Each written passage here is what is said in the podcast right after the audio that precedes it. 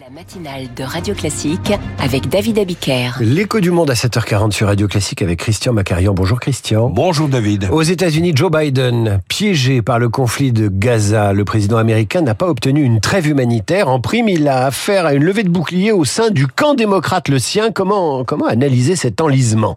Alors qu'il avait obtenu jusqu'ici des résultats très respectables sur le front ukrainien, Joe Biden voit son image s'écorner au Moyen-Orient où il reçoit une série de camouflets saisissants.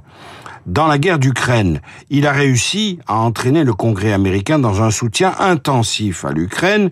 Il a su élargir l'OTAN en y intégrant la Finlande et la Suède, de quoi infliger une leçon à Vladimir Poutine. Mais le massacre du 7 octobre a ouvert brusquement une autre séquence. Coup sur coup, Joe Biden, qui avait prévu d'effectuer une tournée à Jérusalem, à Amman et au Caire, a dû essuyer l'annulation de ses rencontres respectives avec le roi Abdallah II de Jordanie et le président égyptien Al-Sisi. Et c'est pas fini, les nuages continuent à s'accumuler au-dessus de la tête de Biden. La semaine dernière, le secrétaire d'État américain Anthony Blinken n'a pas été reçu par le président turc Erdogan. Il a dû se contenter d'une rencontre avec son homologue.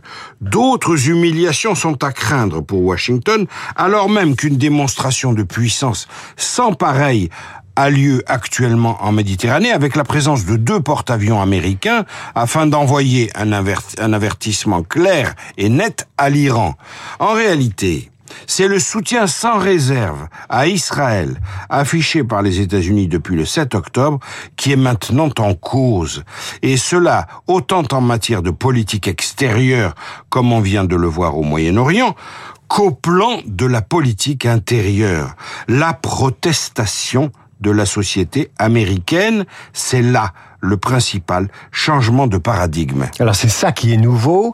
Euh, comment comprendre ce changement de paradigme? Comme l'a montré la manifestation massive de Washington le 4 novembre, une vague protestataire monte des profondeurs de la société américaine. Il faut y voir, de la part de la frange radicale de l'électorat démocrate, la volonté de reconstruire une stature morale pour l'Amérique, comme Biden l'avait du reste promis lors de sa campagne électorale.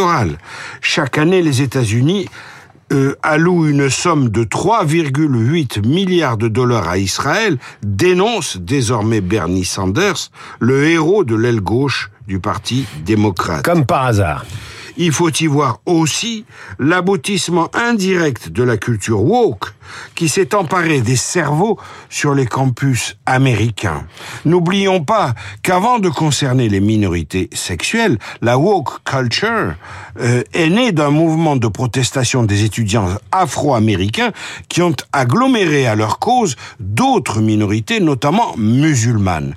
Ce courant interpelle aujourd'hui l'élite blanche washingtonienne et exige d'elle de nouvelles obligations morales. L'Amérique est encore une fois ébranlée sur ses fondamentaux. Merci Christian L'écho du monde, chronique à retrouver sur l'appli Radio Classique. Dans un instant, l'épopée du Made in France, le journal imprévisible de Marc Bourreau, conçu il y a quelques années à Niort, donc en